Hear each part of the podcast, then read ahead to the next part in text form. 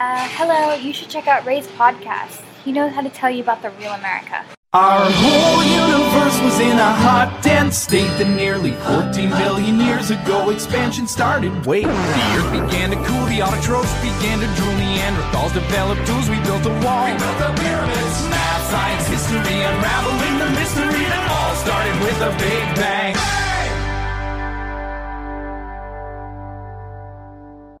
Hello，大家好，欢迎收听本期的老马侃美国，我是老马。这期节目 依然其实应该算是老马叨叨叨，但是第一次是叨叨叨来了一位啊嘉宾啊。为什么最近很多人说，哎，老马怎么没有新节目了呢？就是因为最近我觉得我有点抑郁，那个我不愿意把负能量，不愿意把这种。不好的东西带给大家，更愿意让大家开心啊！既然听节目，就不要给大家添堵了。但是，嗯，但是一些嗯想不通的问题呢，就是 跟这个学哲学的朋友聊了以后，受益匪浅，所以特别把他邀请来我的节目，跟大家来聊一聊。你先做个自我介绍吧。Hello，大家好，我是小木。你是小什么？Hello，大家好，我是小木。有特别像，你知道北京有一个叫五洲同，他就大家好，欢迎来到我的小屋。然后那个他是夜间的那种情感，然后音乐节目啊。小木，你是学学哲学的啊？对，我是学哲学的。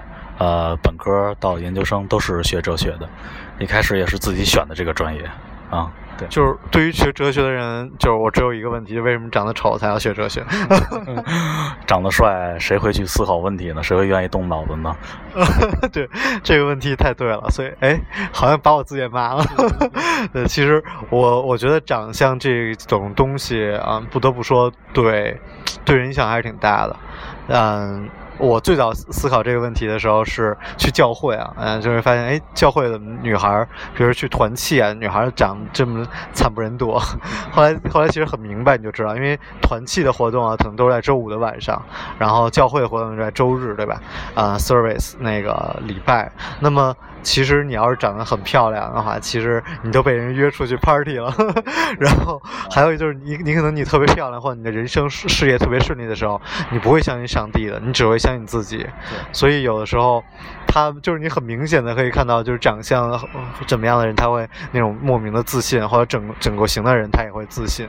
对这个问题，实际上，如果你先天条件就已经很好的话，他会阻止你思考很多东西。比如说，呃，你如果很漂亮的话，很多东西对你来说是唾手而得的啊。比如说，很轻易就会有别人喜欢你啊。啊，我们就不一样，我们需要研究两性关系呀，进化心理学呀，呃，欲望进化呀，人类理智研究啊。我们需要把这些研究透了，才会有才会有异性有可能喜欢我们。然后现在一直在失败的，就是我其实我我也是看知乎有一个问题，就是说，嗯，长得漂亮是一种什么样的体验？我也很好奇这种体验。然后我就看到人家讲说，长得漂亮就是我喜欢谁，那个人都一定喜欢我。对对对对对。你知道，其实我最近还是思考的一个问题，就是让我也是最近比较抑郁的一个问题，就是我发现啊，我有的时候会觉得我自己不知道为什么要。活着。就是这其实很很基本的一个哲学问题啊，这当然是很基本的一个问题。实际上，这个问题关键不在于我们到底为了什么要活着，你要找这个原因，没有这个原因。你为什么要出生在这个世界上？为什么那颗精子就能脱颖而出？这是没有任何原因的。你只是被很无情的、很随机的抛到这个世界上。这个问题最关键的在于，为什么我们会问出一个否定自身存在的问题？我们这样问的同时，实际上是在思考我们。自己存在意义本身是这样一个表现我们的反问自身的呃一个现象啊，其实并不是说，并不是说我们真的要摧毁我们自身活着的意义，并不是说我们就要去自杀。其实我觉得讨论哲学，这个世界上就是其实不是讨论哲学怎么样，就是其实还是很少有机会能够跟讨论讨论哲学这种问题，对吧？大家不会说，哎，六个人坐在一块儿，然后不玩杀人游戏，不玩狼人杀，突然开始坐咱们讨论一下生死。这种问题一般都是那种特别寂寞的人，像我，其实我我依然是大家都觉得我好开朗，其实我依然是一个回到家就自己一闷就闷一个星期不出门那种人。对，然后有时候就会觉得，我为什么会有这种想法？是因为我之前在我。回国之前，我满怀信心啊，我觉得自己会改变这个社会的一些东西。我希望让祖国变得更好啊，或者说我一些医疗的东西可以让大家可以可以可以喜可以喜欢啊，或者说能真的到用到。但后来我发现没有用，这个社会。不论是我做什么，就是依然是有那些很蠢的人。对对对，比如说你，比如说我坐在站在上海地铁站里，我当时就在想，哇，这么多人，我还等地铁，哦，我没赶上地铁。对了，我没赶上地铁，我站在那儿就等，就换花钱换下一班。然后我就想说，这么多人，有百分之二十的人喝过星巴克吗？这个问题。然后我就说，那有百分之十的人喝过 Costa 吗？就是。那你我不是说喝叫星巴克有怎么样？三十块钱一杯咖啡，可能现在来说也没有什么大不了的。但是说有多少人在想跟你一样的想法呢？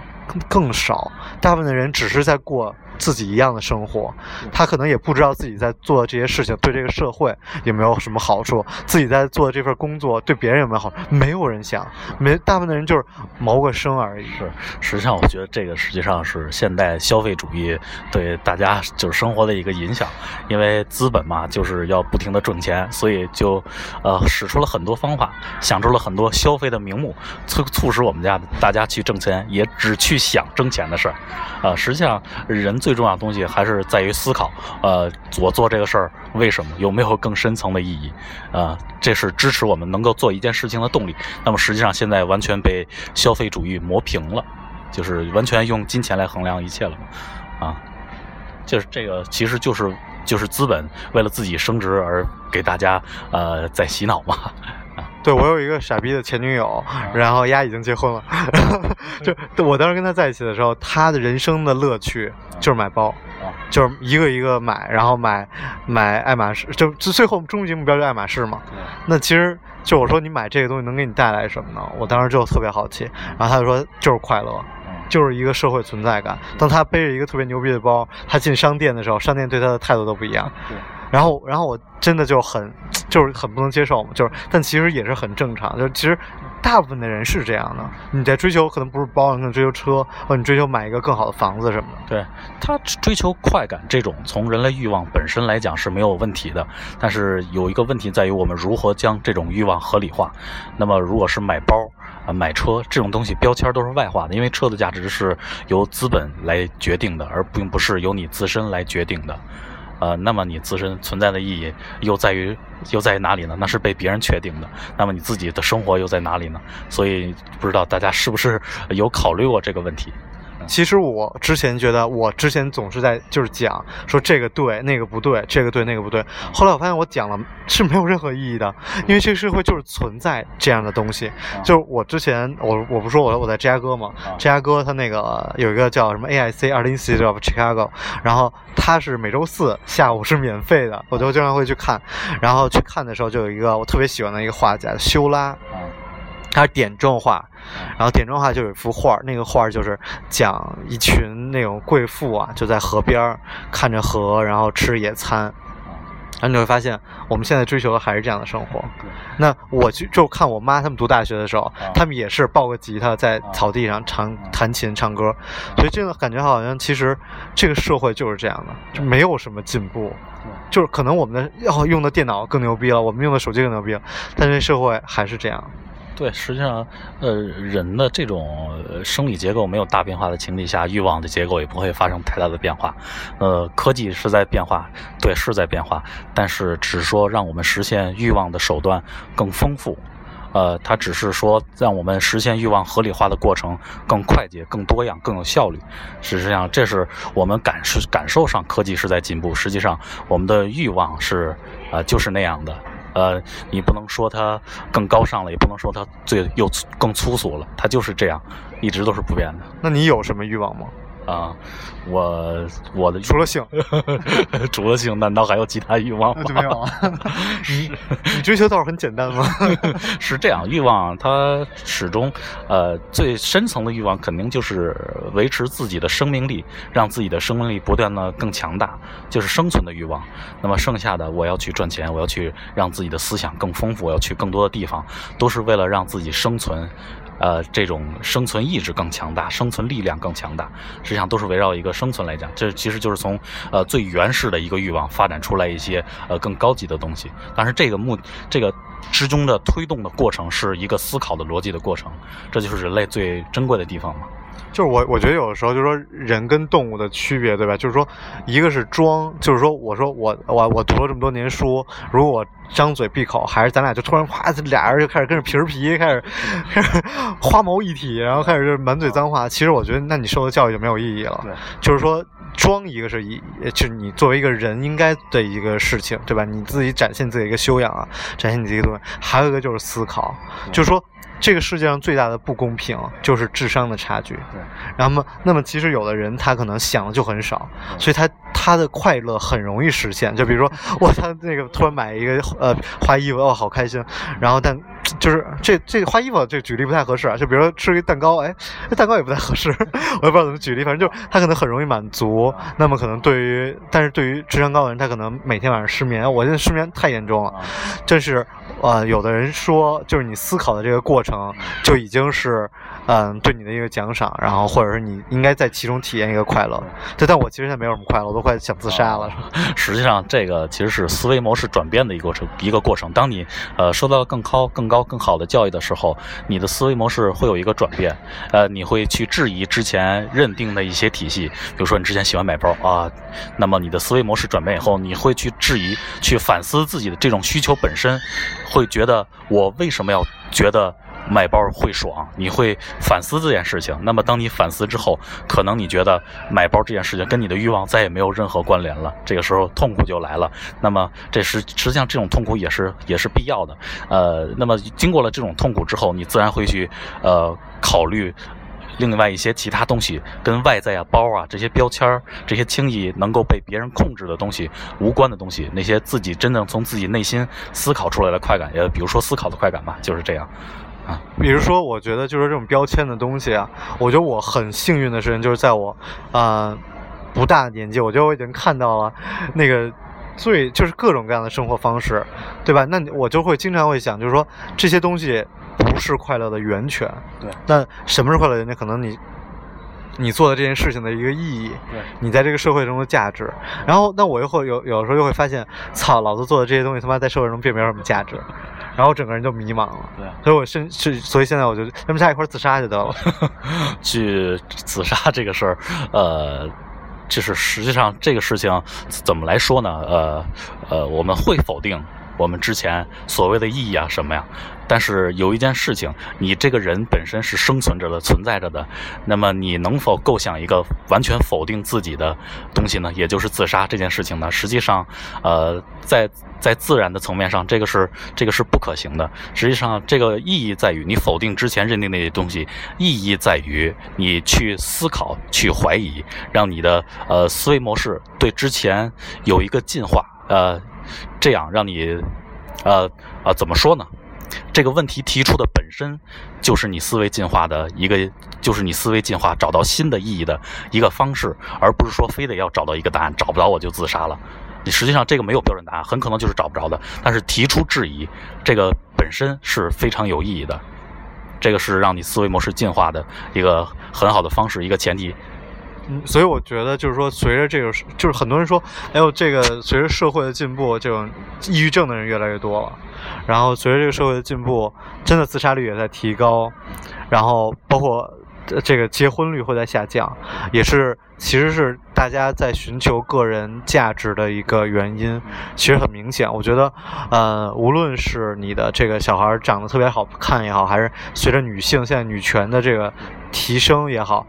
对，然后我最近听特别逗一句话叫“中国的女权主义还没有出来，反女权已经出来了。”哎呦，女女权这个事儿吧，呃呃，怎么说呢？其实，呃，在其实，呃，我要怎么说呢？呃，其实是对自己自身木身处目前处境的一个反思。其实实际上是因为我们开始想，我们的本质不应该由其他东西来决定，我们的本质不应该由男人来决定，我们的本质不应该由我们的身份、社会地位、穿的衣服来决定，我们的本质应该是由我们自身的行动来决定。那我们的自身的行动应该是自由的，应该是对自我负责任的。所以，我们如呃，比如说我们是女人吧，那么我们是女人，不是因为别人规定我们是女人，因为我们做出了什么，我们做出了我们自己应该做的行动，所以这样我我们自己来定义我们自己是女人。实际上是这样来思考啊。我前段时间跟一个日本的妞聊天儿，就是说，我说这个日本为什么这么多女的，就是一结婚就不要自己的工作了嘛？我说是这个社会因为不允许有女权的出现，而导致你就必须要这样嘛？他说并不是，他说其实是大家的一个追求。然后我说那你呢？他说他结婚以后，他可能也会就是亏亏他的 job，但是他其实工作还蛮好的，在一个媒体。然后他就说，我说那。我说那是为什么？他说：“他说你想，就是男人工作也是为了努力赚钱，然后退休。那其实对于我来说，那我如果一结婚就可以直接选择这种生活，那我干嘛还要再奋斗走那一趟路呢？所以其实这种社会在日本社会中，它没有那么多女权的一个出现。我觉得其实，嗯，并不是一个社会的东西，就是这种东西的产生其实是我不知道怎么讲，是社会的发展的结果。”啊，实际上就是传统思想的影响嘛。我在他者的与他者的关系中认定自己，男人在与妻子的关系中确定自己，妻子在与丈夫的关系中确定自己的本质。那么实际上，女权运动要发现的，呃，要解决的问题是不要让任何一个人在与别人的关系中确定自己。就是说我不是因为我是谁的妻子而呃。而确定我存在的意义，而就是说我就是从自己自身是个人，我会有自己自由的行动，会有自己相应责任义务。从这个角度来出发，实际上女权讨论的，呃，不是说不是说单纯的是女性权益，实际上讨论的是全人类的存在的本质的问题。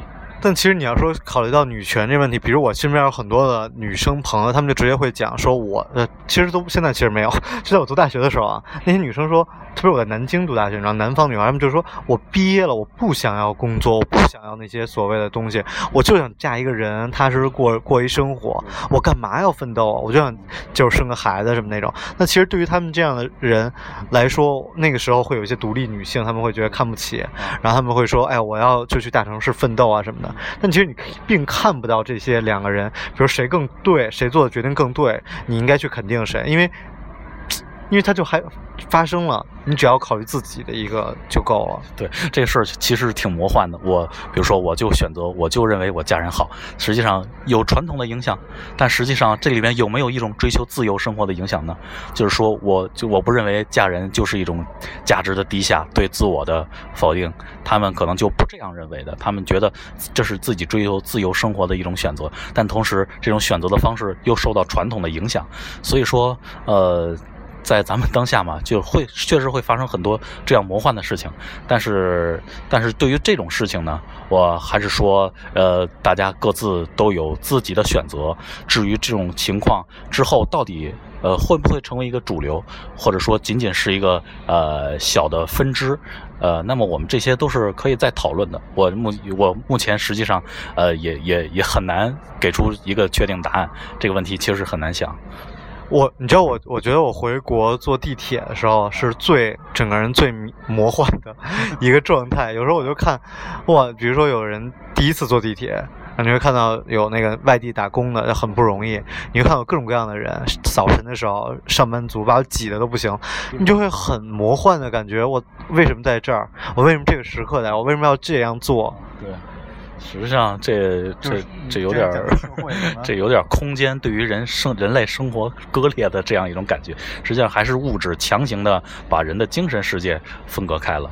呃，比如说我上班的时候，我嫌挤嫌累，坐地铁上我可能会呃去听一。听一听音乐，呃，比如说这个音乐，听一听老马看麦沟，对对对对，就是听一种音乐。那么这一路上，我可能都沉浸在那个音乐的世界里，呃，以此来抵抗一下这个 这个魔幻吧。因为呃，实际上啊，呃，咱们这个呃社会功能这个分化，实际上是从空空间上来确认的。比如说这块都是上班的，这块都是生活的，这块都是卖菜的，然后对人的分割实际上是非常厉害的。呃，实际上个人其实是很难，呃，抵抗这种空间上的这种距离感的，所以，确实会觉得很魔幻、荒诞啊！我确实觉得这个世界社会很荒诞，就是我出生没有任何的理由，就是就是完全的随机性，然后把我放到这里。实际上，而且我做很多事情，我觉得可能对这个社会没有益处。但我当我被所谓的冰冷的现实击碎的时候，我发现事实又没有那么糟糕。实际上，荒唐在于，呃，你想让它变好的时候，它没有那么好；你以为它要变坏了，它又不会那么坏。随时给你希望，又随时让你希望；呃，随时给你让你失望，又随时给你希望。这个就是就非常荒诞的一个地方。所以呢，呃，我还是觉得调整心态吧，以一种呃荒诞的心对对抗这种荒诞的社会。实际上，最后还是要以荒诞为前提，对自己生活做出一个合理性的规划。它可能没那么坏，也可能没那么好。呃，那么具体怎么样？呃，自己要有一个从思考上有一个反思，才不会被这个时好时坏的这种荒诞性，呃，把自己搞晕。其实特别对的一点就是说，这个荒诞啊，就是我印象特别深，就是我们大一的时候，哎呀，好迷茫啊，不知道自己要为什么要读这个专业，为什么要来这个大学，然后说，哎呀，大二就好了，那大二好迷茫。然后大三就好了，大三也好迷茫啊。然后一去美国，去美国也好迷茫啊，不知道他们为什么要来美国。后来我到我现在，我因为我现在所有工作的人基本都大我十几岁嘛，然后我就发现这帮四五十岁的人一样迷茫，他们也不知道自己为什么突然要做这个行业，他们也不知道这个现在开的这个公司能不能经营下去。所有人都是在一个迷茫的状态下，所以有的时候你就感觉到真的好迷茫，包括这个怎么，就是这个真的是一个荒诞的社会，就是每个人都是。我突然好悲观啊！嗯，迷茫的可能是因为我我们之前认为生活应该有一样的一样的本质，我们应该认为生活有一样的标准，然后当我们追求这个标准的时候，这个标准可能随着社会的变化消失了，它的基础消失了。呃，比如说呃。以前我们可能认为，呃，就是呃，当公务员就是好，特牛逼。那么现在实际上，呃，我自己自由生活也也可以过得很好嘛。我没没必要去非要去当公务员。那么实际上对你的以前的价值，可能是社因为社会的变化对你以前的价值标准有一个冲击。实际上这是一个认知混乱的感觉，呃，并不是说这个社会啊变得越来越操蛋了。实际上为什么造成认知混乱，大家会觉得非常的迷茫呢？是因为我们的认知。还没有调调节过来，我们两种体系同时存在，我们的这个认知体系里，两两种价值体系同时存在我们的认知系统里，这会造成一个矛盾，啊，那么这个时候我们就要跳出这，呃，这这种矛盾，来对这个时代进行一种真实的反思。那么为什么会有这种矛盾？那么这个社会的变化究竟是为什么这样变化的？然后来调整自己的认知，啊。就是找到其中的一种呃规律吧，当然也有可能找不到啊，但是至少要认识到这种这种这种价值变换的荒诞嘛。其实你知道吗？我有时候特别恍惚，我觉得现在这个时代还有一群像咱们这帮这样的人，周末坐在这儿聊哲学，然后聊整个的这个这个人为什么活着。我觉得上一次发生这种事情应该是在八十年代末吧，所以我一直说，我觉得现在是一个中国的第二次文艺复兴。所以我觉得我们正好赶在这个这个思潮，不能叫思潮，应该在赶在这个时代上。啊，对，所以这个其实还是挺好的，因为我觉得这个是其实大家都可以去思考的问题，并不是说我想这个问题我就高贵了，我就比你强了，不是这个问题，大家其实只要思维模式调整一下，去反思一下自己的生活，就都应该思考。那么说到八十年代，我想起一个特别有趣的事情，就是说以前呃。呃，这个追求这种新思潮啊，特别特别棒。就你拿在校园里拿一本哲学的书，相当于现在在校园里开一辆兰博基尼。呃，这这是一件非常有趣的事情。实际上，我觉得就是八十年代咱们刚刚改革开放，大家钱还没有积来积攒起来，还没有挣起来。这个时候，咱们改革开放新进来的思想，就成了那个时代最珍贵的货币嘛。哎，这话说的好，这话说的好。但其实还有一个问题，就是说，嗯，特别明显，就是男生跟女生在现在这个时代参加活动特别不一样。比如像我们讨论这种问题，一水儿的男生，然后，然后那那，然后我们就是有些海归办一些 party 什么的，他每次就去一水儿的女生，然后。办一个什么什么样的一个文艺的活动，哇，一水儿的女生，然后他们总在吐槽说为什么到处都是女生，然后我说我参加活动到处都是男生，那你去看看这种创业比赛，就一水儿的男生，就其实性别在你做这种决决定，在你追求的事情上，在这个时代差别也非常的大。啊，对，实际上就是之前说过，空间对人类生活的分割，其实性别也在对人类生活进行分割，对吧？这但是这也是我们自己搞出来的。我们认为女性就应该适合这样的，男性就应该适合这样的。呃，当时当给你这个选择的时候，其实他们自己就已经在选择了，他们就已经选择去参加一个插花啊什么的。这但是男生就不会选择去插花，就包括旅行。你看我现在见到的男生特别热爱去旅行的，其实我都觉得好少。对啊，这个就是你你 你在看这些标签的时候，你同时也在被这些标签确认着、禁锢着、限制着。这是，所以你就应，所以这个时候，呃，其实你就应该想，我为什么要这样？为就要多想想，我凭什么要这么做？我是男生，我就应该这样吗？我不知道大家有没有这样思考过。对，我觉得其实作为一期纯聊哲学的节目，现在已经我真的还没怎么见过，但其实挺有意思的。下次你可以就跟我们平时聊天一样，转那些大长词儿什么的。对，今天我们特别差的聊的一个东西就是哲学，呃，就是就是宗教。因为我自己是在一二年的时候受洗，然后成为基督徒，所以我很多人让我来讲宗教，我一直都觉得自己懂得不够多。然后我终于遇见你了，然后我们可以来聊宗教。我之前还遇到。一个人，他也是啊，在中东待了一段时间，所以对对这种伊斯兰教什么的很多想法，包括啊跟着圣经想想走圣经的那条路啊什么的，就是其实挺有意思的。嗯，行吧，那我们这期节目先这样，我们下一期节目再跟大家多聊一点。OK，好，谢谢大家，再见。自己做做再 做个自我介绍。呃，大家好，我是小木，我是学哲学的哟。就是学哲学学到研究生也真是挺傻逼的。没有没有，我是个傻逼，补一句啊，不是，就是你你当时学哲学的时候都不会考虑自己的工作啊什么的。呃，当时想啊，嗨，反正就是一胡同串子嘛，再挣钱怎么样？不还是胡同串子吗？不如多想点问题。这特别敬佩你，特别从从中学的时候就开始天天看哲学书，看那些我们都不爱看的书。对，是，对，那会儿是在看哲学书，但是呃，那会儿那会儿什么书都看，什么编程的书都在看啊，金瓶梅》啊，《肉蒲团》啊，嗨，偷出来看看呗。行行，这就是本期的老马叨叨叨，我是老马，欢迎大家收听本期的节目啊，欢迎大家关注我的个人微博啊，马正阳叨叨叨，我们下期节目再见。